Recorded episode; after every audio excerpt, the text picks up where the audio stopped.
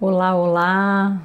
Sejam muito bem-vindos a mais um episódio do podcast Inspire Ser. Porque toda a ação consciente nasce a partir de uma inspiração que te inspire a agir com presença, inteireza e consciência.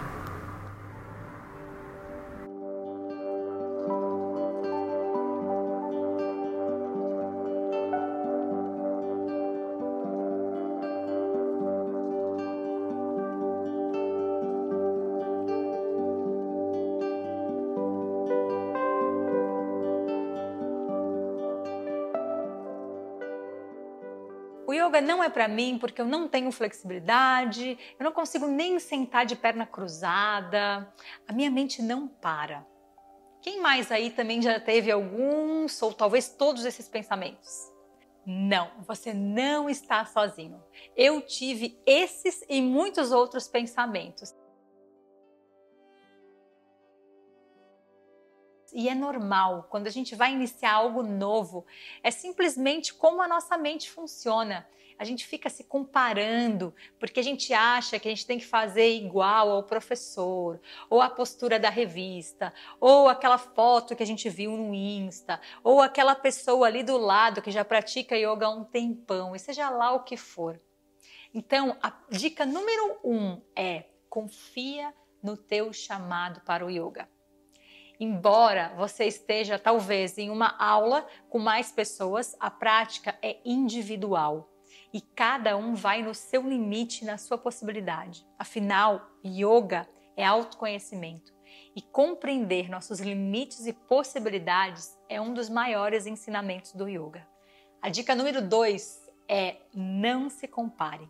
O yoga vai te mostrar que você não precisa se comparar nem consigo mesmo, porque a cada dia, a cada horário do dia, os nossos corpos e mentes estão diferentes.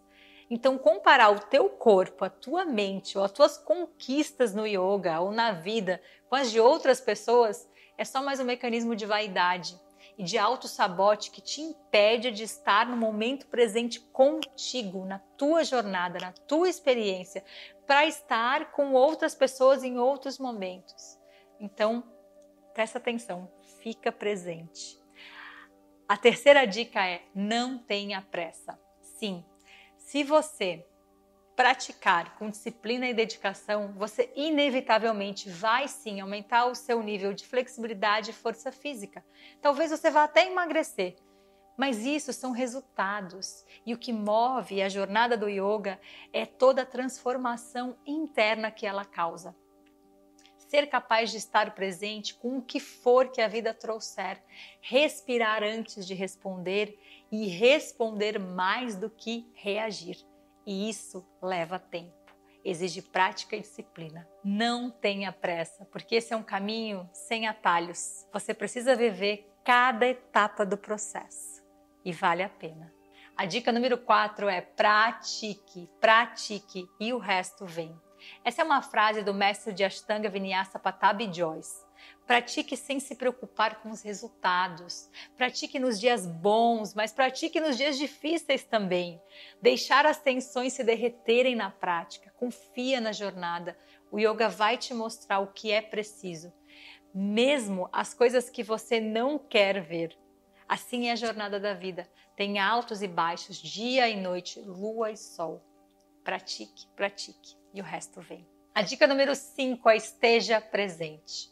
Quando estamos presentes e atentos ao momento presente, saímos dos automatismos, das anestesias, tudo aquilo que nos normatiza, que nos torna iguais, ainda que sejamos distintos. Estar presente te ajuda a parar de brigar com a natureza impermanente da vida e fluir com suas mudanças, transformando dores e desafios em sabedoria incorporada.